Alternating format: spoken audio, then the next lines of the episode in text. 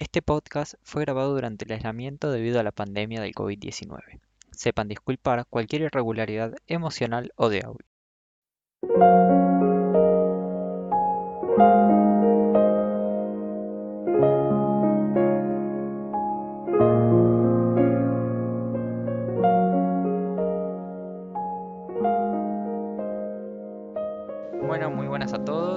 Nos encontramos una semana más en el podcast de Acero. Yo soy Tobías. Hola gente, yo soy Camila, espero que estén bien, que se estén cuidando mucho. Este es nuestro primer capítulo después de haber terminado con el camino de Fullmetal Alchemist. Sí, eh, la semana pasada finalizamos ese camino que habíamos empezado cuando empezamos este podcast. Eh, esperemos que les haya gustado a pesar de que fue muy largo. Sí, nos fuimos un poco de tema, pero bueno, como era el último dijimos, Pero bueno, de ahora más también eh, estaría bueno que mencionemos que vamos a, a- a utilizar otra estructura más similar Sí. a la que a la que usamos con la princesa Mononoke. sí, esa es nuestra idea, va a ser que a partir de ahora los podcasts no hayan guionados, que sea tipo, bueno, nos sentamos a hablar de esto, tener anotadas cosas muy puntuales que hay que recordar, como a veces nombres, que por más que uno mire mucho un anime, a veces los nombres japoneses vieron que Sí, se te van. Aparte hay nombres que son como muy raros. Entonces, bueno. Más que nada porque nos damos cuenta que cuando trabajamos sin guion, eh, hacemos las cosas más corto. Claro, y aparte, en general, no vamos a mentir, ya lo dijimos varias veces igual, gustó bastante más hacerlo sin guion que hacerlo guionado. Entonces, bueno, acá estamos. Y acá estamos, esta vez, eh, como ya habrán visto en el título, hablando de eh, una película de estudio Ghibli también, que es El viaje de Chihiro, que salió creo que segunda en la votación, ¿no? Sí, en la votación de Twitter salió segunda y en la votación de Instagram creo que salió primera. momento. Haciendo un promedio, Haciendo un quedado. promedio salió segunda entre las dos. Por eso, bueno, estamos acá hablando de esta. Nosotros les prometimos que no es que no íbamos a hablar de las dos perdedoras, entre comillas, sino que bueno, se empezaba por la más votada y después íbamos a ir viendo. Y bueno, tal y como hicimos con la princesa Mononoke, creo que estaría bueno hablar un ratito sin spoilers y después ya entrar en la trama. Empezando, bueno, como la mayoría de las películas de Ghibli, está dirigida por Hayao Miyazaki. Eh, en Japón salió en el 2001. Acá en Argentina, porque esta sí la tuvimos en el cine en Argentina. En Argentina se estrenó en 2003. Sí, en gran parte del mundo se estrenó en 2003. Como bueno, muchas películas de animación japonesa que llegan al cine llegan un par de años más tarde. Es una ganadora del Oscar. Sí, eh, eso es algo a destacar. Hazaña, si la hay, que haya sido una ganadora del Oscar. Aparte por lo que estuve leyendo, eh, generalmente hasta ese momento, creo que hoy en día ya es como más laxo la cantidad de participantes por terna, pero en ese momento el base eran tres nominados por terna. Cuando Chihiro gana el Oscar, fue un año especial porque en las películas animadas había cinco nominados. Claro. Y, y Viaje de Chihiro le ganó a los otros cuatro. Sí, es, es un gran logro también por, por los Le ganó a competidores. tanques. Claro, Le ganó a reales tanques. Porque Ganó- le ganó a la era de hielo 1. le ganó a dos y- películas de Disney. Sí, le ganó y a la era Stitch. de hielo 1, como decía Toby, a dos de Disney, que son Lilo y Stitch, y El Planeta del Tesoro. Planeta del Tesoro. Sí. Y a Spirit, el corso indomable. Que esa es discutible si es un tanque o no, pero es una película bastante. Pero es una muy buena película de animación igual, ¿eh? A mí me gusta Sí, sí. mucho. Yo creo que de las que están ahí es una de las que más me gustan. eh, le ganó a verdaderos tanques, Chihiro. Y ya de por sí es un montón que le haya ganado a dos películas de Sí. Disney y que las dos fueron películas. Sí, Así que bueno, sí tiene su, su mérito. Otro mérito que tiene es que era, era, hasta ahora vamos a saber hasta cuándo, fue la película más taquillera, película de anime más taquillera de la historia, hasta el 2016. Y la destronó un amigo de la casa, que es el señor Makoto Shinkai cuando largó Kimi no Nawa. Y sí, Sí, pero Eh. 15 años. estuvo 15 años como la más taquillera de la historia. O y sea, con toda la razón, porque yo acá, bueno, tengo los números a mano. eh, recaudó arriba de 200 millones de dólares. Y No, costó hablemos de ni que- 20. Claro, hablemos de que estamos hablando de películas de anime. Hablemos de que tenemos películas en el medio de, por ejemplo, no sé, doy un ejemplo de Dragon Ball Z. Por ejemplo, sí. Hay películas en el medio de Dragon Ball Z y no la lograron. Sí, hay varias, de las últimas incluso, de las que corresponden a Super. Sí. Y solamente la pudo destronar eh, Makoto Shinkai. que para muchos es, Es es como el sucesor espiritual, Sí. digamos. Sí, por así decirlo. Es que si bien hacen cosas distintas, yo creo que es como el nuevo Miyazaki, el Miyazaki de la nueva generación, por así decirlo. Sí, es que yo, yo creo que sí, porque por las historias que cuenta, cómo las cuenta, es muy parecido a lo que fuimos viendo nosotros cuando éramos más chicos, con todo lo que sacaba Ghibli. Capaz, como siempre decimos, capaz lo que tiene Makoto que es todo más bajado a tierra. Sí, puede ser. Pero igual. Es un acercamiento a la cultura japonesa que en cada película.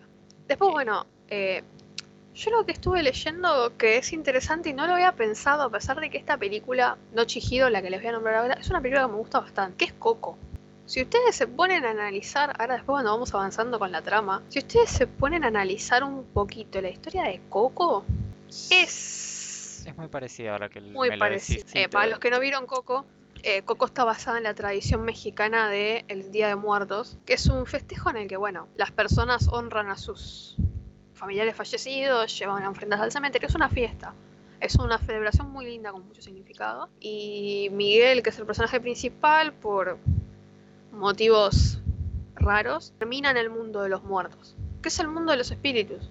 Muy similar a lo que pasa en el viaje de Chihiro, que vemos que, a modo de sinopsis lo digo, no es ningún tipo de spoiler, Claro, pasan los primeros minutos, vemos que Chihiro se queda, queda atrapada en el mundo de los espíritus, que al que le llaman el mundo de los espíritus en Japón, digamos. Y bueno, después cuando entremos en spoiler van a ver que eh, tocan temas similares también. Así que sí, sí, me parece, la comparación la retomamos más adelante. claro, me pareció algo a destacar bastante bueno. Sí, sí, yo lo estuve y viste cuando te, como te prenden la lamparita y eso que yo Coco, yo Coco incluso la vi en el cine, o sea, no es tan vieja Coco que tiene tres años, dos. No, Coco, ¿crees que es del 2016? Sí, 2016-17. Después, bueno, otro dato interesante, por ejemplo, es que la traducción literal del japonés del nombre de la película es La misteriosa desaparición de Seni Chihiro. Nada que ver la traducción, ¿eh? Nada, bueno, en inglés no es Spirited Away. Sí, me Yo parece que en inglés el nombre de la película es Spirited Away. Nada que ver. Evidentemente le ponen los nombres que quieren a la película. Sí, historia desde que- de toda la vida igual. Sí, uf. Si, si- si quieres hacer una lista de películas que tienen un nombre nada que ver en español y en inglés, No terminas nunca. terminar yo con lo que las de Hollywood, ¿eh? porque ponerle que en japonés se entiende, porque bueno, es un idioma difícil de, de trasladar capaz al español, pero en inglés no. hay cada cosa. Bueno, igual, también, del inglés al español, Uf, hay cada... Pero bueno, tema qué aparte, ¿no? pero- Anyway, no estamos acá para hablar de eso. Vos me habías dicho que tenías un par de curiosidades, aparte de la que yo te había dicho. Eh, encontré, por ejemplo, contaban que eh, Hayao Miyazaki también. Siempre estas curiosidades son como muy. anda a chequearlas, pero bueno. Si uno son- bueno. revuelve la web y las encuentra, son curiosidades. Se supone que Hayao Miyazaki quería tanta perfección, tanta exactitud en la película, que fue a hablar con veterinarios para saber cómo eran las mandíbulas de los perros para trasladarla a la mandíbula del dragón. De hecho, sí, después vamos a hablar del dragón y si ustedes ven, el dragón tiene una mandíbula muy. Tiene una cabeza de perro. Tiene cabeza de perro. Tipo, literalmente de la Eso, cabeza de un perro. Sí. Después, bueno, lo típico. eh, los lugares están inspirados en lugares que existen, en baños de. Porque los. Después van a ver que el lugar donde transcurre la gran mayoría de la historia es una, ca- una casa de baños. Y Tipo, las casas de baños allá son muy comunes, claro. Allá son muy comunes. Y supuestamente esta está inspirada en una que existe de verdad. eh, sí, yo- Cosas, cosas de Miyazaki. sí, son cosas que, uh, bueno, inchequeable, pero son muy factibles, siendo Miyazaki. Sí. Eh, hay otra cosa igual que la voy a mencionar más adelante porque es una cuestión, entra en spoilers. Entonces, bueno, llegado el momento, la voy a decir.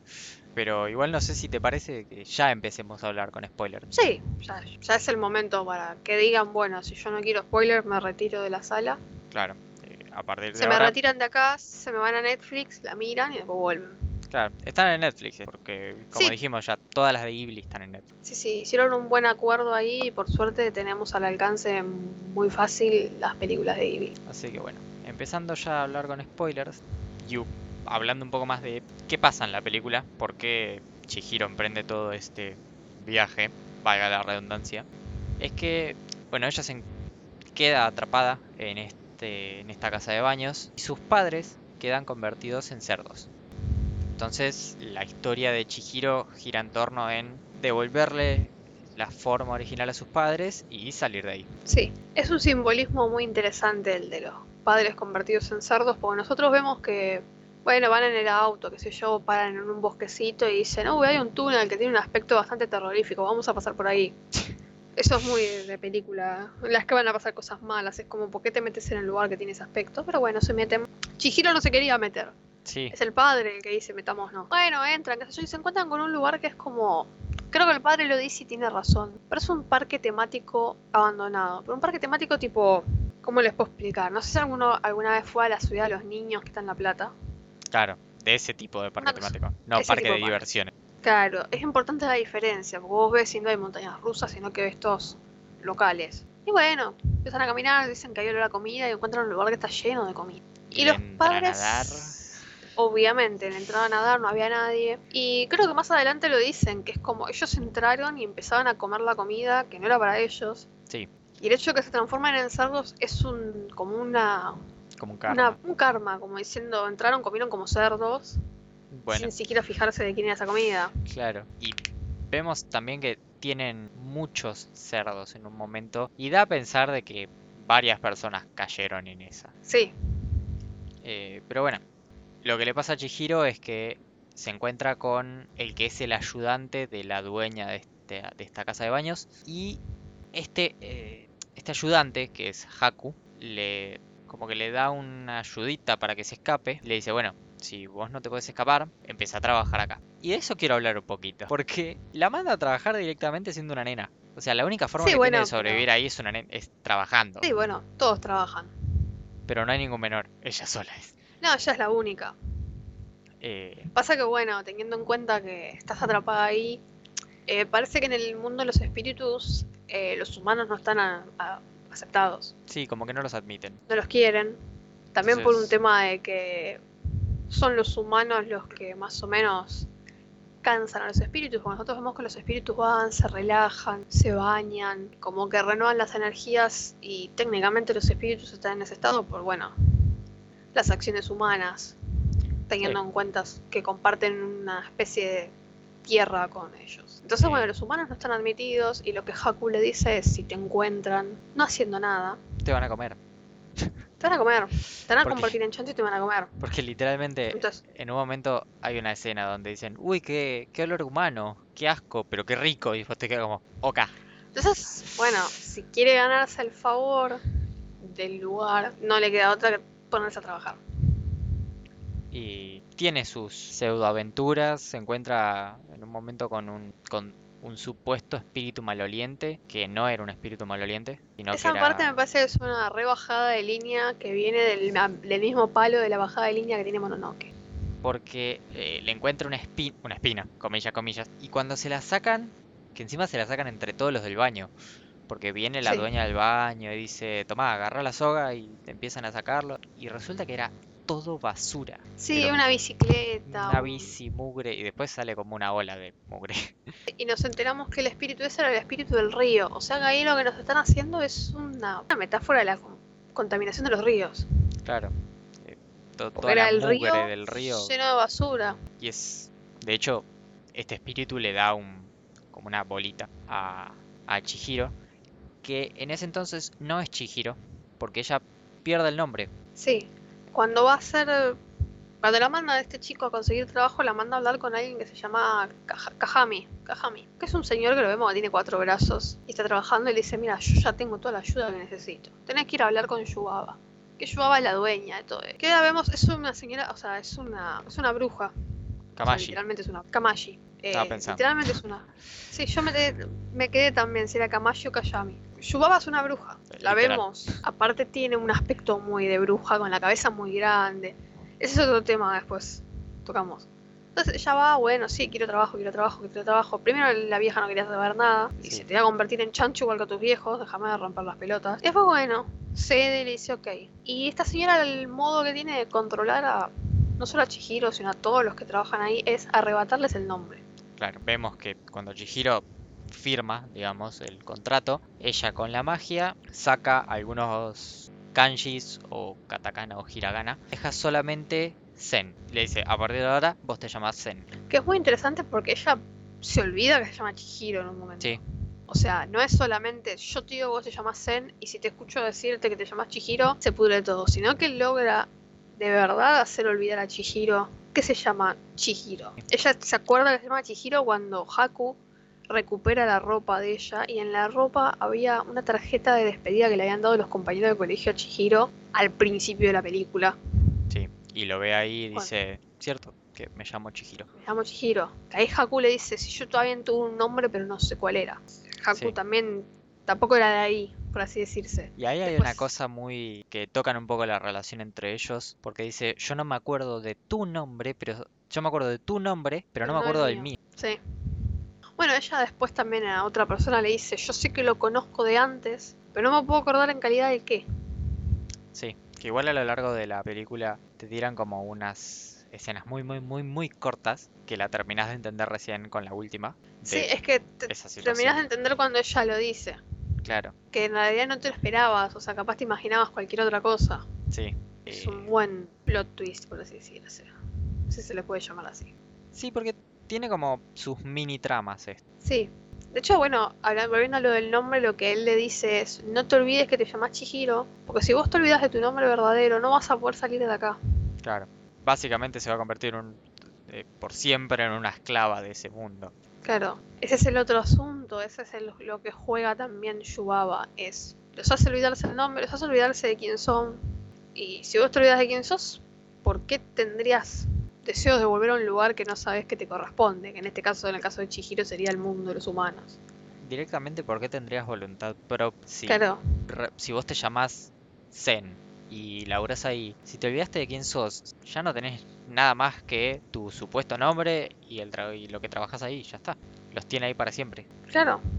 Eh, vemos igual, por ejemplo, ahí ella te empieza a trabajar con una chica que se llama Lin, y vemos que si, si bien, no sé si será por el caso particular de Chihiro, por donde viene ella, pero Lin, por ejemplo, tiene aspiraciones. La vemos que ella dice que hay otra ciudad, que es, es como en el mismo mundo, pero es otra ciudad. Sí, porque después cuando toma el tren se ve que hay diferentes lugares. Sí, y ella siempre dice, yo cuando yo ya voy a juntar plata y me voy a ir a otro lado y voy a vivir en otro lado, dentro del mismo mundo de los espíritus, ¿no? O sea que evidentemente ese trato de arrebatarles de cierta manera el- la voluntad no es con todos. Sí, es más una cosa como no directa, no es que Yubaba viene y les saca la voluntad como tal, sino que indirectamente con todo lo que les hace los lleva a una situación donde te- tienden a perder su voluntad individual. Pero bueno, Chihiro justamente mantiene todo esto para poder salvar a sus padres, porque en realidad ella lo que quiere es salvar a sus padres. Sí, porque como vimos, los transforman en chanchos y los meten en una granja de chanchos, un montón de otros chanchos iguales, y esos chanchos están ahí, es una granja de chanchos. Es para carnearlos y hacer comida, Claro, los están engordando. para consumir la carne. Claro, los engordan y los consumen. Entonces, creo que ella cuando Haku los- la lleva a ver a sus padres, a los chanchos, que claro, no, no, no saben quién es. Ella lo único que grita es, no coman tanto porque si engordan mucho se los van a comer. Sí.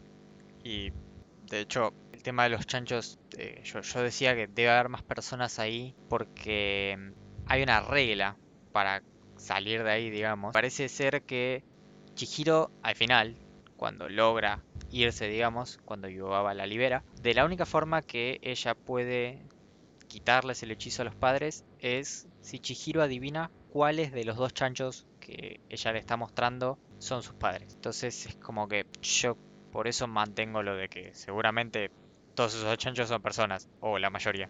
Sí, es muy probable. De hecho, bueno, cuando pasa eso que ella dice, no, pero mis papás no están acá, eh, los chanchos que estaba mostrándole Yubaba se transforman en empleados. Sí, Se habían como disfrazado de chancho para la prueba Chihiro. y me causa mucho porque Chihiro se regana su lugar ahí. Sí, es Porque en ese momento se la cuando- festejan todos. cuando empezás a avanzar un poco más en la historia te das cuenta que en realidad no hay malos. No, malos como malos no hay. Hay antagonistas, pero no hay malos Claro. como malos. Porque Por- Yubaba tampoco es que es malísima, porque si no tranquilamente podría haberle dicho tu Sí. puta madre, a mí que me importa si adivinaste o no adivinaste, vos te quedas acá. Claro. O Es bueno, que Yubaba es una empleadora hortiva, podríamos claro, llegar a decirle, pero no es mala como tal. Porque, por ejemplo, cuando vemos la situación de, del supuesto espíritu maloliente, ella viene y les dice a Lin y a, en ese momento, Zen, que es Chihiro, le dice, tomen, y las ayuda. sí. Eh, no, no es que es una mala mujer, sino que, bueno, tiene maltrato, digamos. Sí, tiene sus modos, o sea, es una persona codiciosa, lo que le importa es Claro, es eso, es una persona ganar plata en lo que está haciendo y en eso a veces descuida a muchos de los empleados, pero en realidad no, no muestra rasgos de maldad tan fijos como capaz en otras historias que hay un malo a derrotar, porque tampoco es que la derrota, o sea, No, no hay un malo a derrota. derrotar. Se escapa Claro, ya. no hay un malo a derrotar. Eh, hay un problema a solucionar, en realidad. Claro, hay una batalla. Por más que no sea una batalla física, pero vieron que hay películas que no hay una batalla física, pero hay una batalla emocional. No, o sea, las reglas del juego están puestas y son limpias y ella las cumple. A pesar de que, como decimos, podría haberlas dicho, no, bueno, no me importa, vos sos una humana en el mundo de los espíritus, haz lo que yo digo. Sí. eh, lo más activo que vemos es la escena en la que Haku vuelve peleándose con hombrecitos de papel. Pájaros de papel. Pájaros de papel. Sí, sí, porque eh, nosotros lo vemos a Haku y vemos un chico normal, pero en realidad Haku es un dragón Haku es un espíritu del río también. también, que toma la forma de un dragón. Eh, Haku es el aprendiz de Yubaba. sí, porque quiere aprender su magia, digamos. Y por en cambio, a cambio de eso es el Chepibe. Claro, O sea, literal es el Chepibe. que después nos enteramos igual que le puso un como una maldición como para tenerlo controlado. Pero eso, creo que eso sería lo más malo. Sí, eso creo Que que es lo más malo que hace. También cuando, bueno, él cuenta Toby que él volvió peleándose con unos ah, avioncitos de papel. como No sé qué son. lo que es. No sé qué son. Y vuelve bastante mal herido. Sí, Vemos que Yubaba medio que no le presta atención a decir, bueno, hay que curar a este pibe porque se muere. sí, no, de hecho lo quiere tirar un pozo donde Sí, creo que se muere. tipo, bueno, descartalo, ya está. Creo que eso es lo más cruel que le vemos a Yubaba. Y También la ves sensible igual, porque tiene un hijo, creo que es el bebé grandote, Sí, es un hijo. eh, que de hecho se re desespera cuando, cuando vemos que su hijo en realidad es un ratón que se fue con, con Chihiro. Entonces, Sí, porque en todo este quilombo conocemos a la hermana de Yubaba, sí, la gemela. la gemela, Sebina, si no me acuerdo, si no me equivoco. eh, Es igual. sí, sí, exactamente igual. Y ella fue la que atacó a Haku, porque aparentemente Haku se robó algo de ella. Y la vemos venir, transforma al bebote en un ratón, transforma a un pajarraco que tiene Yubaba en un pájaro más chiquito. Y que se van y con, Haku, con Chihiro. sí, que se van con Chihiro. Es muy gracioso, de hecho, de- deben haber visto la imagen que ella está sentada en un tren y tiene una rata al lado. Bueno, Sí, es esa rata. Está con el. Con, Con una el especie de, de espíritu, con una máscara que es un sin cara. Sin cara, sin rostro, depende de la traducción. En los subtítulos de Netflix dice sin rostro, Sí. por ejemplo. eh, pero bueno, es lo mismo, básicamente. Así que lo del sin, sin cara es interesante, porque nosotros vemos que Chihiro se cruza un par de veces con el espíritu, que esa, o sea, a simple vista la verdad que a una nena de la edad de ella debería asustarla. A mí me asustaría una Eh, cosa así. Sí, pero a ella no se asusta. Al contrario, lo deja entrar al- a la casa de baños, que creo que ese es el problema. Sí. eh, Ahí, el porque. bicho entra a la casa de baños y bueno, ahí empiezan los, eh, empieza un problema. Empieza un problema porque se empieza a comer empleados, a comer todo, y se empieza a hacer una cosa gigante y enorme. Sí. eh, Vemos que produce oro de las manos, pero en realidad ese oro no es oro, de es verdad. Es arena. Y él pide por Zen, pide por Zen, pide por Zen. Evidentemente se siente solo. sí, es que lo dice Y en un ella fue la que le mostró un poco de buena onda y bueno. Después él la acompaña, como dice Toby, si conocen la imagen de ella sentada en el tren, él la acompaña a, a su viaje a un, creo que es como el último ya tramo de la historia. Sí, eh, porque lo que va a hacer Chihiro es a ver si Senio la puede ayudar a volver al mundo real. Y le dice, no, mira, no te puedo ayudar. Y dice, bueno, por lo menos sacarle el hechizo a esos dos. Le dice, ah, esos dos, eso es buenísimo. Porque le dice, ah, esos dos ya pueden volver a su forma normal hace rato. No vuelven porque no quieren. Claro, porque nosotros nos pintan, la primera vez que vemos a, Ce- a Zeniba, decimos, uh, esta es la... Si pensábamos que Yubaba era medio mala, pensamos, uh, esta es peor. Y no, Claro. nada que ver. Sí, porque encima lo quiere matar a Haku. Eh, o O sea, si te dan bien la idea. parecía que quería matar a Haku, vos ves que vive en una casa en un bosque y es la casa de una señora mayor. Mientras que, por ejemplo, Yubaba vive en un lugar que acá me quiero detener un poco porque a diferencia de Mononoke, eh, Chihiro se nota que hay un esfuerzo en lo visual. Sí, No porque Mononoke no sea linda visualmente. no, pero hay un esfuerzo en lo visual y en la en el intento de que envejezca incluso mejor que Mononoke, por ejemplo. Eh, nosotros vemos que Yubaba tiene un montón de joyas. De hecho, hay una, una definición dentro del arte, no sé si alguien lo conoce, que es el barroco.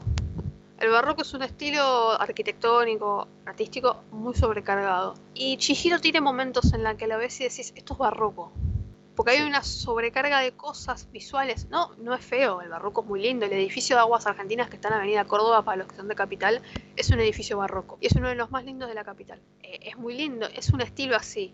Vos ves la casa de Yubaba y hay 80 millones de cosas en las paredes. En el cuarto del bebé hay 80 millones de almohadones de estampados distintos. Hay un esfuerzo visual mucho más grande. Sí, Y respecto a eso es, Yubaba es ostentosa y vemos que la hermana no. Sí. Eh, bueno, que dice igual que se llevan mal, Sí. un montón de cosas, como que son muy diferentes. Pero sí, hablando de lo del estilo visual, eh, hay mucho estilo símil acuarela o con acuarela directamente, lo cual hace, a mi opinión, que vos veas esta película y digas, salió ayer. Sí, Porque como es algo que envejece tan poco, de hecho yo hoy la veía en Netflix en 1080, vos ni en pedo te imaginas que eso salió en 2001. no. Y los fondos, la mayoría están hechos a mano. Sí, es, Sí, es sí, muy no, loco. envejeció ex- excelentemente bien. Sin recurrir capaz a... O sea, yo amo visualmente las películas de Makoto Shinkai, pero recurro un poco a la animación nueva más como un hacha que, es, que todo brille, por ejemplo. Porque vos ves es que- las cos- el- los esteroides, por ejemplo, en Your Name, y es todo como muy glowy. Todo tiene un resplandor, todo así. En cambio, esta película vos la ves no solo por el año en el que es, sino por cómo está hecha, y no lo tiene, pero aún así te parece una película que podría haber salido perfectamente ayer, en la calidad visual. que, claro, vos lo ves y es como... No hay nada súper ostentoso y extravagante, pero hay cosas que, que envejecieron re bien. Estamos hablando de una película del 2001, o sea que el año que viene cumple 20 años. Claro, Y hay ves- animes, siendo al mismo sin compararla con otro tipo de animación. Vamos a hablar de animes. Hay animes que son de esa época o un poco más nuevos que no tienen esa calidad. Claro, sin ir muy lejos. Por ejemplo, si no me equivoco, Naruto al principio, incluso siendo Naruto que tiene un montón de guita encima, porque por el estudio que lo hace, eh, no tiene esa calidad. Y de hecho es más nuevo que Chihiro, es de un año más adelante. Después sí mejoró Bueno. muchísimo la animación de Naruto, pero Si me quiero ir más lejos, hablemos de los primeros capítulos de Dragon Ball Super. claro, Dragon Si Ball me Super quiero ir es de hace más lejos menos de todavía. 5 años y los primeros capítulos eran una cagada y estamos hablando de Toei. Si me quiero ir más lejos todavía, Nanatsu no Taizai, la última temporada, no sé qué pasó con la animación y es horrible. Claro. Y no es que la, como si pues siempre fue así, no, no, porque venía bien. no sé qué pasó. Es muy fea la animación, lo que, lo que pasó con la animación. Pero bueno, claramente Ghibli en esas cosas eran muy meticulosos. Está bien que supongo que rompiendo una lanza a favor de lo que estábamos comparando, no debe ser lo mismo mantener la calidad de animación para una película de dos horas que para una serie. Pero teniendo en cuenta la plata, a ver, vamos a volver a nuestro hijo pródigo. Vos ves la animación de Brotherhood y es mucho mejor que la de los primeros capítulos de Dragon Ball Super. Claro. Y tiene cinco años menos, me- más, porque no me acuerdo en qué año sale Dragon Ball Super. Y creo que lo hace un estudio, o sea, ambos los hacen estudios grosos. Son estudios grosos, pero entonces vos decís, ¿cómo puede ser que no le pongas plata? Aparte estamos hablando de Dragon Ball, o sea, Dragon Claro. Ball Super. Estamos hablando de una fábrica de hacer guita. Vos pones algo con la firma Dragon Ball Z y la gente lo compra. Si bien Brotherhood es alabado en su calidad, no es un anime que vos pongas el gancho y vacíes una góndola. Por nada, es usar un... No, es que Entonces, está bien, porque la realidad es que Dragon Ball tiene mucha más difusión que prácticamente cualquier anime. Entonces, es eso lo que se le reconoce a Ghibli hace 20 años. Y con un nivel de distribución menor, porque volvemos a lo mismo, Chihiro recién llegó acá a Argentina. Bueno, no que no haya llegado. Claro. Bueno, Chihiro tuvo, tuvo una traducción acá local, en Argentina. Sí, sí, sí, sí, la que estaba en los cines era la traducción local. No dicen es. que estaba bueno. Claro, no es algo que pasa con todas las películas. Siquiera es algo que pasa con las películas de Disney. No con todas. No, Cars, eh, por me ejemplo, acuerdo de sí lo Los tuvo. Increíbles también. Ah, Los y Increíbles. Chicken Little. Los Increíbles. Los Increíbles doblado al argentino fue una de las peores experiencias de mi vida. Más. Microcentro. Sí. Sí, seguro no conoces el centro. Creo que el problema fue argentinizarlo en exceso. Sí, pero bueno. Con Chihiro no cometieron Chihiro, ese error. Mirá, si lo hacían, les da un premio Claro. porque ¿cómo haces? Volviendo igual al- a, la situación que estábamos hablando con Zeniba, ahí, ahí está la curiosidad que iba a decir antes. Cuando ellos llegan, hay una lámpara que salta y que los guía, y que si vos la ves, y si la mirás más de una vez la película, te das cuenta que es una referencia a Pixar, a la lamparita de Pixar, porque de hecho hace un Sí. ruido muy similar también. Sí. Y vos decís, ¿por qué hace ese ruido si lo que tiene, vos lo ves y es un farol Claro. más tradicional? Y lo que tiene abajo es como una mano. Sí, es, La base. Y vos decís, ¿por qué hace ese ruido? Si es una mano. pero sí es. es Era como para- Hacer más clara la referencia. Claro. Bueno, en Toy Story 3 hay un Totoro. Claro, por ejemplo. Eh, los chicos, creo que en Pixar eh, lo aman mucho a, a Miyazaki, así que los chabones se agarraron y dijeron, bueno, luego hay que poner un Totoro. Y es que cuando, si uno trabaja en animación es muy difícil no querer a Miyazaki y a la gente de Ghibli, creo no, yo, es que, porque se han enmandado cada una. O sea, lo que hablábamos antes, con 19 millones de dólares juntaron 350. mira vos, la plata que hicieron. Lo mismo con Mononoke. Y estamos hablando, porque es un detalle que hay que tener en cuenta que es una película, bueno, no que también, se están estrenando dos años más tarde en el mundo que en su país de origen. Claro, lo cual. A ustedes les, o sea, puede parecer, ah, bueno, no pasa nada. No, es un detalle. Y es que ahora tal vez no lo notemos tanto, porque ya no es la época en la que esas cosas avanzan tan rápido, pero en los 2000 la animación fue como que lo que empezó, lo que estaba a flor de piel de todos los días hay algo nuevo, si uno busca un poco, es la animación. Ahora Sí, bueno, ahora todos está los el- días había algo. la tecnología y esas cosas y todo lo que es computación, por ejemplo, pero en ese momento era la animación. Ahora Aparte creo la que era, claro, aparte creo que era una época en la que estábamos siendo bombardeados todo el tiempo con películas animadas distintas. Porque estamos hablando ya de hecho los tanques con los que compitió Chihiro por el Oscar. Tenemos Lilo y Stitch y el Planeta del Tesoro que las dos son de Disney y las dos salieron al mismo año. La Era de Hielo, que si bien podemos debatir si era necesario que hubiera cinco, pero la Era de Hielo 1 es un peliculón. No hay seis. ¿En serio hay seis?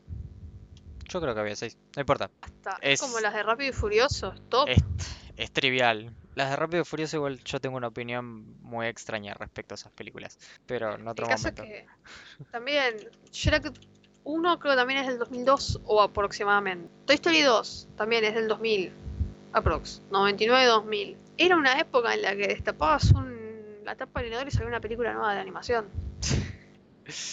O sea, si nos ponemos en este momento con todo a googlear películas de animación del 2000 al 2005, creo que tenemos que hacer un podcast nombrándolas nomás.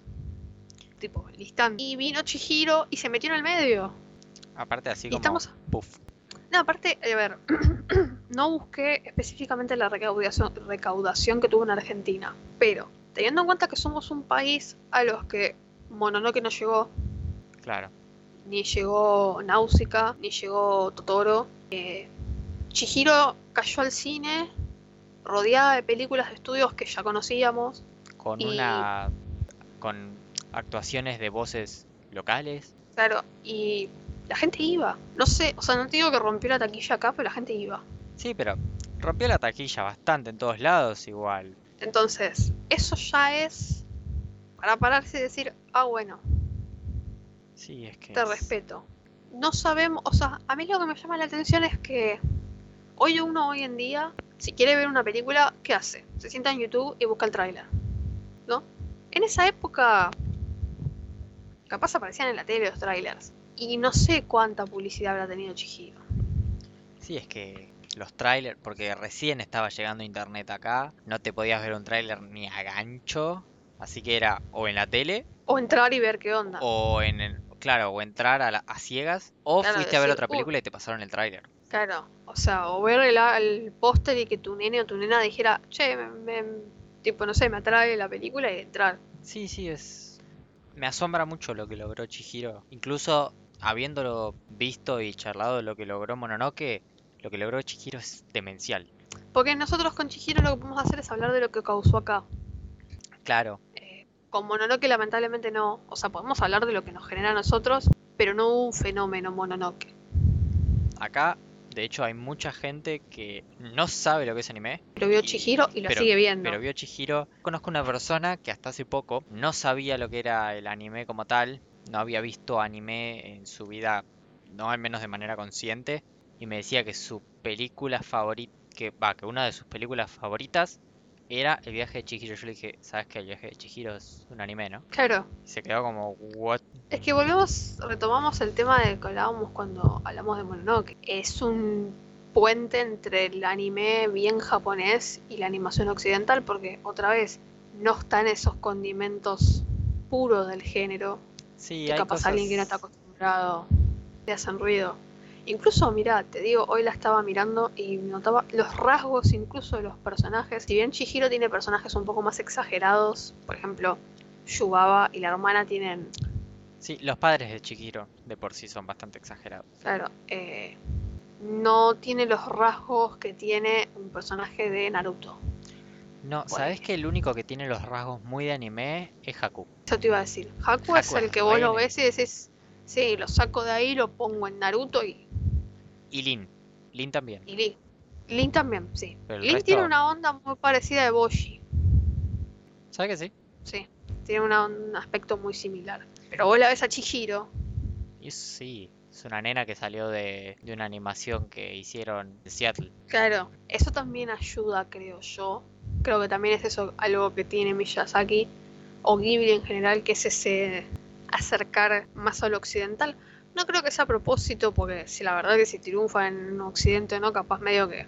Pero bueno, logra bajar a tierra un poco más lo que es el anime para el que no le gusta el anime más puro.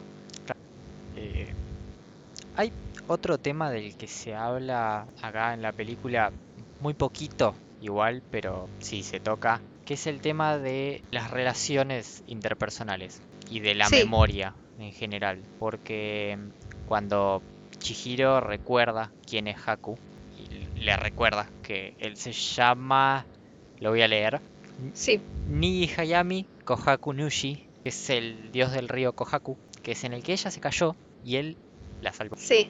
Ella cuenta que él agarró, ella se cayó al río cuando era más chica. Y ella cuenta que el río la llevó, como que la- ella sentía que la corriente la llevaba a la parte menos honda. Y ahí Haku se acuerda quién era. Sí, que de hecho él pierde su forma de dragón ahí. Sí, que yo estaba mirando y fue como, ay, qué mal momento.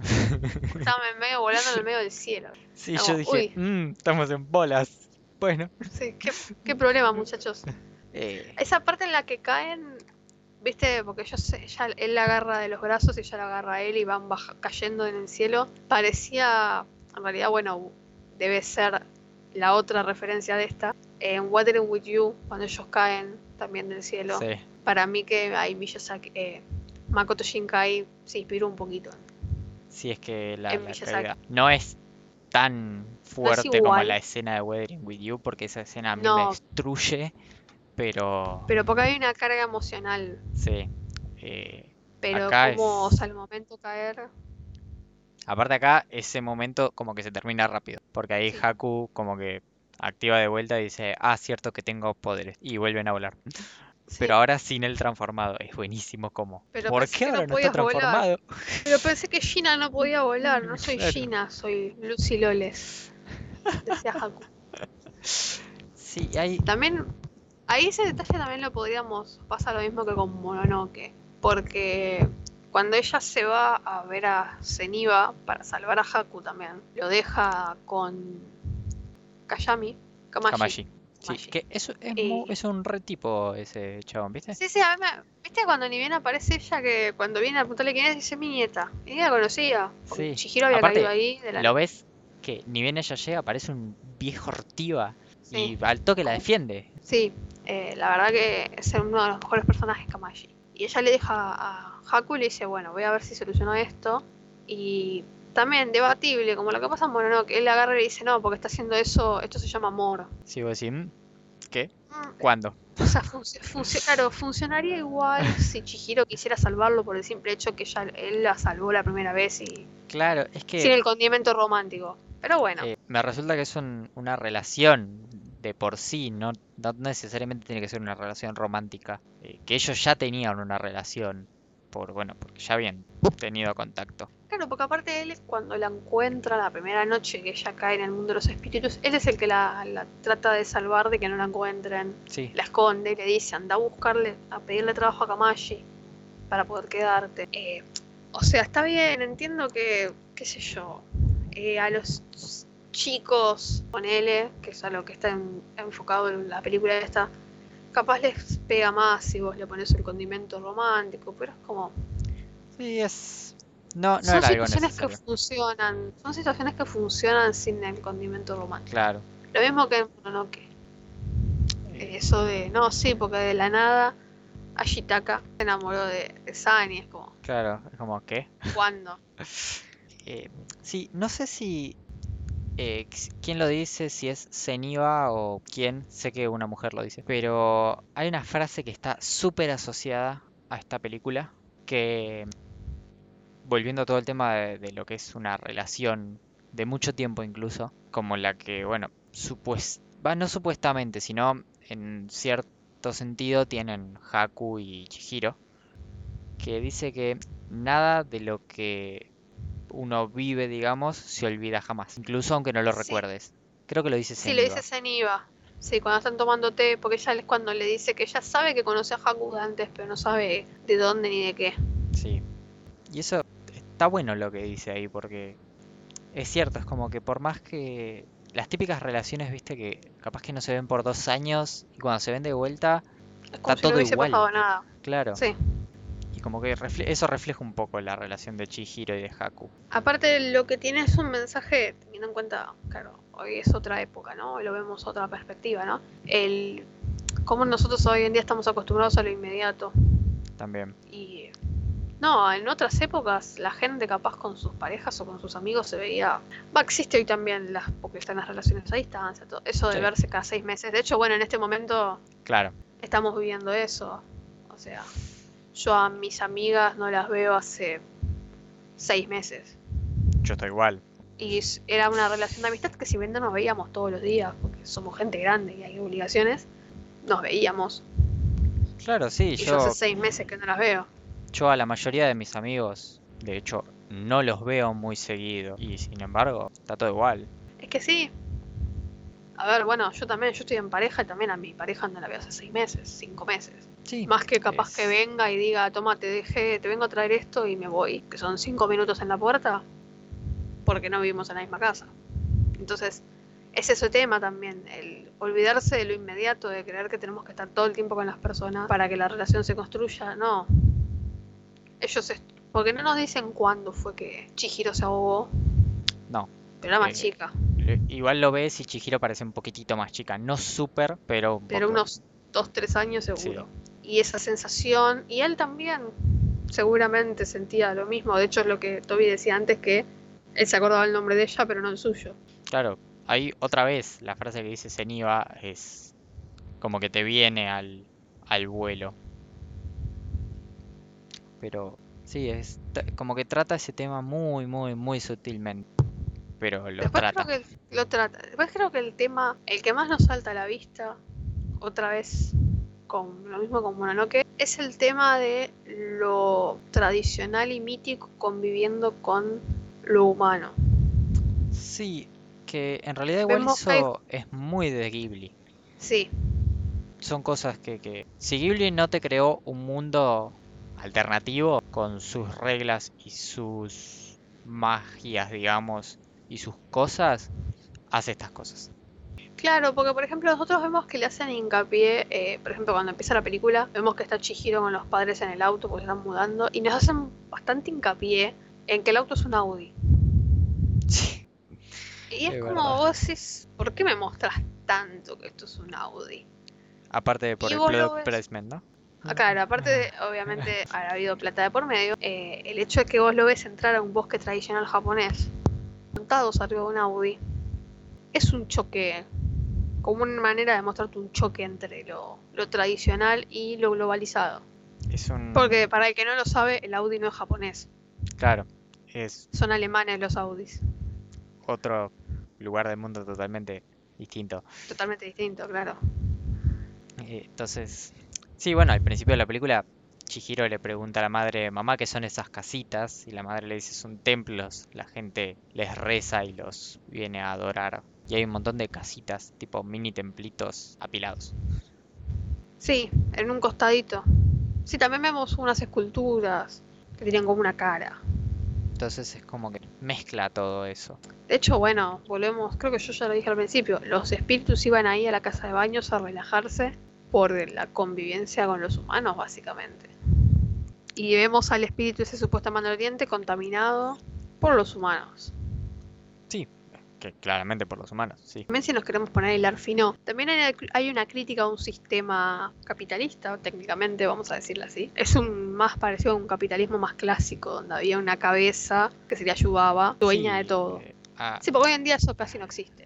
Claro, un capitalismo mucho más, más bruto y- época. y, más Sí. industrial. Claro, muy de los inicios. Una crítica al hecho de que, vos de que la mina se llene de guita, nosotros vemos que Yubaba vive en opulencia, pero por ejemplo, Chihiro, Lin y otras chicas más viven todas en el mismo cuarto con dos trapos, por ejemplo. Entonces también hay un- una bajada de línea de ese. Sí, es que mm, parece ser, Yubaba parece ser una jefa, digamos, de una fábrica. Una burguesa.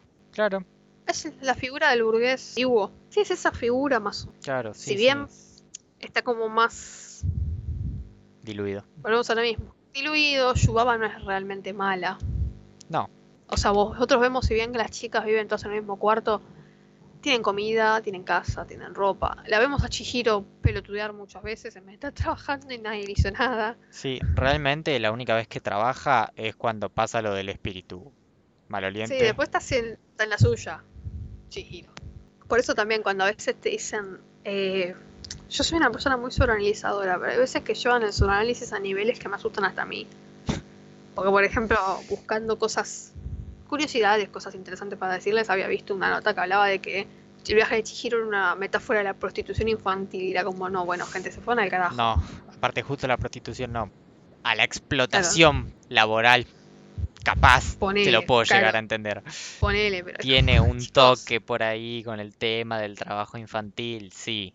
eh, pero ya. Hay límites. Claro. eh, no todo tiene que ser tan turbio Claro. en, su, en su trasfondo. Puede ser trabajo infantil, chicos, tranquilos. Porque No, de hecho es trabajo ver. infantil, o sea, ella está trabajando nada más, no está haciendo nada raro. Claro, aparte, a ver, porque yo también he visto, no, porque eran explotadores. La única nena trabajando ahí es ella. Sí, Y ella es una intrusa. No es que ella la secuestraron para ponerla a trabajar en la fábrica. claro. Bueno, en los baños. Ella terminó ahí porque los padres se mandaron la cagada. Es como, bueno, sí, entiendo porque lo que uno quiere ver de... Está bien, sí, es una nena trabajando y no está bien. De hecho, la película te, te deja claro que Te no está bien que una nena no esté bien. Pero, Pero no, no, son- no. es No una. es una crítica a la explotación. Es una crítica a los japoneses modernos olvidándose de dónde vienen. Claro, Eh, de hecho, bueno, los padres transformándose en chanchos es una... Vieron que siempre se le dice cerdos a los codiciosos. es muchas verdad. veces. O sea, o sea, se le habla mucho del empresario. El... Ay, ¿cómo se llama este libro?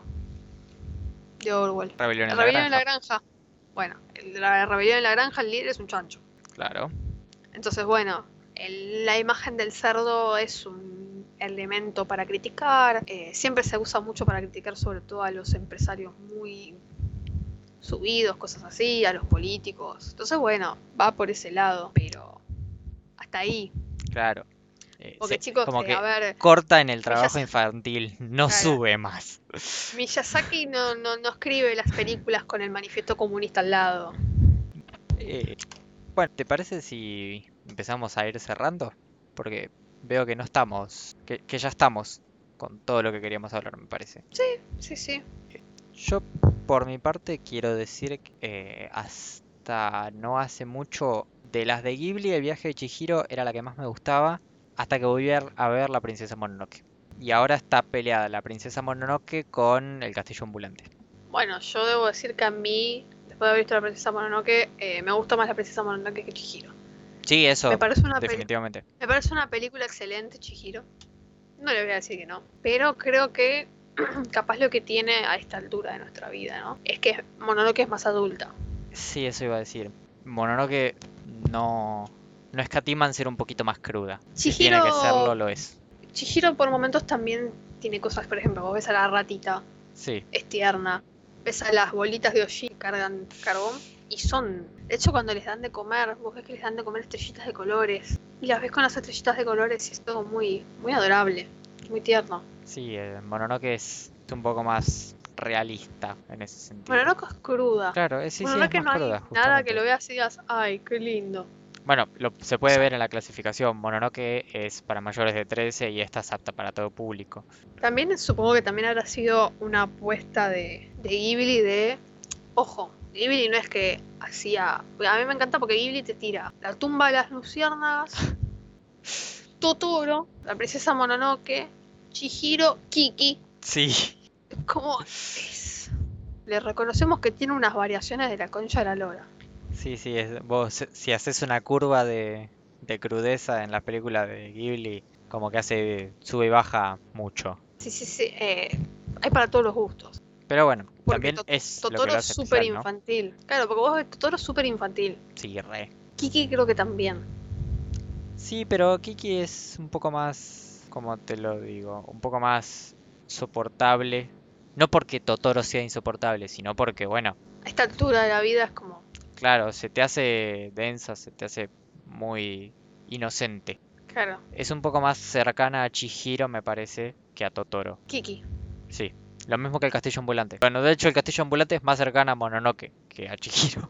Estaría como en el medio. Sí, Claro, es un... A ver, porque vos ves Chihiro, no sé la otra vez, vuelvo a lo mismo, no sé cómo son las versiones que se dieron en el cine acá o en el mundo, pero ves una vez, hay un momento que hay sangre, sí, con, En- con Haku. cuando está Haku herido, no sé en las versiones que se dieron en otros lados si había sangre o no había nada o qué, porque viste que a veces cuando censuran Sí, sacan esas cosas. o ponen otro color para que no parezca que es sangre, porque como es un dragón. Eh, creo que Chihiro lo que tiene es que, bueno, era el. ¿Cómo te puedo explicar? La palanca para abrir el mercado. Terminar de abrir el mercado occidental para Ghibli. Claro, es que ahí... Con esta película entraron realmente. Porque si bien Mononoke se estrenó en Estados Unidos, volvemos a lo mismo, teniendo en cuenta que es una película que- cuyo título es una princesa y vos entrás y ves a la princesa chupando sangre de un lobo cagado a tiros. Claro.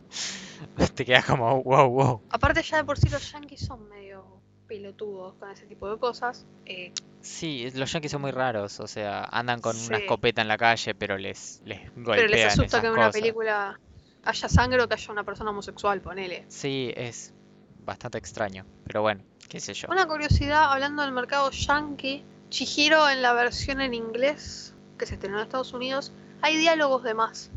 Porque lo que hicieron es ponerla a explicar cosas que veía, por ejemplo. Ustedes, no sé si alguna vez ustedes vieron, incluso en los dibujitos cuando nosotros vemos, que ves al dibujito parado de espalda, mirando algo y escuchás la voz del personaje diciéndote, ah, esto es una fuente tal cosa. Muchas veces en la versión original no está esa explicación. Te lo ponen para que vos entiendas. Bueno, supuestamente se consideraba que Chihiro necesitaba eso. Y por una cuestión de contexto, capaz. Claro. Más que nada porque en realidad en ningún momento te explican que es una casa de baños. eh, no te explican que es un sin cara. Si bien lo vemos al sin cara, no te explican mucho más allá que es un sin cara. Por No, qué se dan por gente. hecho, claro, dan por hecho que el sin cara, que vos ya sabés que es un sin cara porque es tu cultura, comillas, comillas. Claro, claro. Si bien está bien, o sea, yo la verdad que no, no sentí que hiciera falta que me lo expliquen. No, yo de hecho hoy con todo ese tema me entró la duda de, bueno, qué carajo es un sin cara y lo fui a googlear. Claro, pero en realidad no es que la película te haga necesitarlo. Pero eso se hizo, por ejemplo, en el mercado anglosajón, creo que en Estados Unidos, no sé si en Europa. En Estados Unidos sí se hizo. No sé si la versión de Netflix es así. O sea, la versión en inglés de Netflix es así. La que tenemos nosotros. Porque yo la verdad que la película la vi en japonés. Sí, yo también. Porque en Netflix no está el doblaje que salió en el cine acá. Mm, ¿Sabes En que no me español. fijé?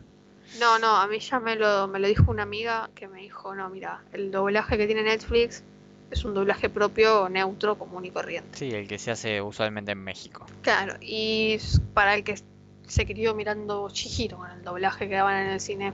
De hecho, la mayoría de los animes que están traducidos, traducidos, están doblados en Netflix, tienen el doblaje cambiado. Con Evangelion también pasó. Sí, bueno, con Evangelion fue todo un tema. Evangelion todo fue un tema. El doblaje en español, la subtítulos Sí, para verlo de- en japonés. Pero bueno, es otro tema que se puede hablar en otro podcast si alguna vez tenemos realmente la capacidad. O sea, es, es algo interesante para charlar, me parece, el tema de los doblajes y de lo que se pierde O lo que y se lo gana. que no, claro, o lo que se gana, porque muchas veces el doblaje de voz contra los subtítulos, por más que a muchos no nos guste por X cosa, muchas veces el doblaje de voz Es más exacto. mantiene, claro, mantiene muchas cosas que en los subtítulos no entran porque cuestión de espacio. No, aparte de realmente el doblaje de los animes de nuestra época era magnífico. Sí, la verdad, el doblaje de Dragon Ball, por ejemplo, es monumental. El doblaje de Naruto también, El doblaje de Sakura también. el doblaje de Sakura, el doblaje de Saint Seiya incluso, que era medio raro. Sí. Pero yo te digo, comparado con animes más nuevos, por ejemplo, yo una vez tuve la desgracia de ver un video de una escena de una escena de Brotherhood doblada. ¿No viste cuando decís? Bueno, yo vi, eh, hace poco mi hermano empezó a ver Nanatsu no Taizai, obviamente doblado al español. Yo me quedé como que las voces, mmm, qué raro. Como que Sí, también es una cuestión de que nosotros nos acostumbramos a las voces eh, japonesas, ¿no? Pero vos ponele en Dragon Ball las voces japonesas, sacando la de Goku y algún otro que es nada que ver, son bastante acertadas entre sí. Sí, vos escuchás la voz de Vegeta y escuchás la voz de René García, Y son, claro, son bastante parecidas. que René García, para el que no sabe, René García es la voz latina de Vegeta Claro, y es muy similar a la voz en japonés. Muy, muy similar. por eso Vegeta es superior. Digo, Igual, igual sí, pero Igual igual, sí. todos amamos a Mario Castañeda también. o sea, claro, si bien no se parece un carajo en la voz del japonés, porque encima la voz del Goku de japonés la hace una mujer. sí. La y- mayoría de los leads de shonen las hacen mujeres las voces. Sí, la de Porque la voz de Edward es una mujer, la, la voz de Naruto, es me una parece que mujer, también. en español también aparte es una mujer, la de Naruto, Sí. en latino. Sí, sí. Bueno, la voz de Gohan chiquito y de Goku chiquito en Dragon Ball también es una mujer en latino. Ah, sí, sí, sí. Eh, las de lo- los niños Saiyajin, digamos, sí, es una mujer. Sí, es una mujer. Entonces, bueno. Bueno, con esta divagación que hicimos, Vamos a volver Eh, a cerrar. claro, volvemos. vamos a hacer un verdadero cierre de Chihiro, que es bueno, véanla. Sí, eh, mírenla porque más allá de todo es una linda peli. Esta sí es mucho más mirable con chicos, Sí, tipo Es re- sobrinos, hijos, ahijados, lo que sea. Es no porque Mononoke no lo sea, tipo ningún nene se va a horrorizar, depende del nene, por lo que pasa en Mononoke, pero es más disfrutable Chihiro porque aparte tenemos el tema de que la protagonista es una nena, eh, en Mononoke es un o adolescente o un joven directamente. un joven. Entonces, cuando sos chico, ver que el que está en el otro lado de la pantalla haciendo cosas es un chico, suma 10 puntos. Es, es un montón. Es un montón. No quiere Sobre decir que todos los an- claro, no quiere decir que todos los animes con chicos sean para que no. chicos, pero bueno, Eh, no, específicamente eso no. Sobre todo no para chicos. Los japoneses son muy raros. eh, hay, Pero hay un par por ahí que sobre todo para las nenas. Volvemos a lo mismo que hablamos en ese capítulo divagador del Día del Niño. claro. Es un montón. Sí, eh, lo que Porque- pasó con Sakura Card Captor, por ejemplo. Es que de hecho, a ver, si Chihiro hubiese sido escrita por Disney y por Hollywood, Chihiro no era una nena. Chihiro Claro. era un nene. Oh, oh, seguro. Así se los digo. Ya, el occidental, si hubiese sido una producción occidental, Chihiro era un pibe. Pero Y Haku era una nena, pero de esas, yo no soy como las otras chicas, medio varonera, una cosa así. Así, se lo firmo, ¿eh? Es muy, muy occidental ese, esa combineta. sí, igual sí. Así que bueno, Eh, pero no, agarraron y dijeron, no, bueno, vamos por una nena. Aparte es una nena común. sí, no, no es una nena que destaque en nada. Porque vos ves a Mononoke, bueno, sí, San es especial porque se crió Como lobo. como lobo, con dioses. Entonces, bueno, es especial. Ashitaka es el príncipe del pueblo. Claro, tienen como su especialidad cada uno. No, Chihiro era una nena común de primario. Eh, De hecho, la vemos cuando viene empieza el anime y es como medio caprichosa, medio. Le dicen sentate y ella sigue parada. Vos decís, pendeja, te vas a romper la cabeza. Claro. eh, medio fastidiosa porque la hicieron cambiarse de colegio. Entonces, es una nena totalmente promedio. Entonces, bueno, eh, para un niño es mucho más. Aparte, visualmente es mucho más atractiva para los niños. Sí, Y por otro lado, también nos pueden decir qué les parece a ustedes la película. Si quieren comentarnos o si quieren comentarnos algo de lo que estuvieron escuchando hasta ahora, estamos sí, abiertos para a escuchar. están, están los comentarios en YouTube, está Twitter. Claro, nos pueden etiquetar O o, sea- al podcast o a nosotros dos. Claro, nos tague- o sea, nos arroban en un tweet que quieran tirar y nosotros lo leemos y charlamos y todo lo que quieran. Si nos quieren encontrar en Twitter, eh, estamos como arroba cero podcast. En Instagram igual, por si nos quieren seguir a ver nuestros esporádicos memes. Sí, perdón, a veces cuelgo con los memes. pero bueno. Eh, Yo trato de darles memes. Y a nosotros personalmente, si nos quieren seguir por esas razones extrañas del destino, yo estoy como arroba tfuentebuena en esas dos redes. Y vos, Yo estoy en las dos redes también como arroba Camila Ninetales, como los zorros de nueve colas. Estamos bueno, igual en las bios de Instagram y Twitter del podcast, estamos los dos sí, por si nos. tag- tagueados, o sea que ahí pueden entrar y seguirnos. Así que bueno, eh, esperemos Sí. que este capítulo les haya gustado y que les esté gustando también este nuevo formato que estamos adoptando. Sí, ahora que dejamos atrás a Full Metal Alchemist, todo esto es como nuevo, vamos a ir viendo qué le vamos Es, a ir es un poco contando. nuevo, pero bueno, Sí, porque hasta hace poco era como nosotros ya sabíamos que cada dos semanas teníamos asegurado eh, algo para hacer que era Full Metal Alchemist, ahora no, ahora estamos como... todas las semanas charlando a ver qué podemos hablar el próximo Claro. domingo. Lo más probable eh, es que el próximo sea, terminemos la triada de Ghibli, Sí, eh, lo más probable es que hablemos del Castillo Vagabundo. sí, porque bueno, hicimos esa triada porque en realidad son creo las más charlables. Porque, bueno, como ya dijimos, no vamos a ver la tumba de las luciérnagas. No este año, no de momento, no, no, no, sí. La tumba de las luciérnagas es re charlable. Sí, pero no en este contexto. Pero necesitamos un poco de estabilidad mental y de emocional primero. Todos, no solo nosotros dos, porque nosotros dos, bueno, nosotros nos sacrificamos por ustedes. Claro, o sea, es una kamikazea que hacemos nosotros, pero no los vamos a mandar a ver eso, siendo que... No, o sea, la verdad, es una muy buena película, a pesar de que es bastante vieja, pero no la... re- o sea, yo sé que a ustedes les da como capaz dicen, ay, bueno, no, que, que chis- son chistosos, no, esto eso No, no, no, es chiste. Lo lo repetimos de vuelta. en serio, No, porque no somos personas, claro, somos personas los dos que somos muy defensores de la salud mental. Y La tumba de las luciérnagas es una película que si te agarra mal, te termina hunde. de meter la cabeza, te termina Sí, hundir. Es que esa es una película que es muy fuerte en muchos sentidos. Y Es no muy es... buena. Creo que cuando podamos sentarnos a hablarla, vamos a poder hablar un montón de cosas. Claro, es esas Pero- películas que yo digo, a veces se malinterpreta, ¿no? Pero que yo digo que es una muy buena película, pero es muy fea. Entonces, Es que es fea porque es muy real. claro, y es muy, muy, muy cruda. Eh, Sí, no, es crudísima. Entonces, bueno, Creo que es, eh, es ni siquiera es la más cruda de Ghibli, que eso por lejos. Incluso comparada con películas de Hollywood, creo Sí. que una de las pocas que se le puede comparar es Cart Hiroshima. No es de Hollywood Hiroshima, Cart Hiroshima igual creo. no, bueno, pero es live action, digamos. Claro, hablando de películas hechas con personas, creo que la única que se le puede parecer y porque tiene relaciones es Cart Hiroshima. Eh, Entonces, bueno, por eso se lo decimos. eh, realmente intenten no hacerlo, al menos hasta que termine todo esto. Y nosotros, por lo pronto, nos vamos a despedir por hoy, pero bueno, la semana que viene seguramente estemos charlando del Castillo Vagabundo. Al fin, ¿tu película favorita? Sí, de las tres es la que más me gustaba. Después voy a explicar el por qué.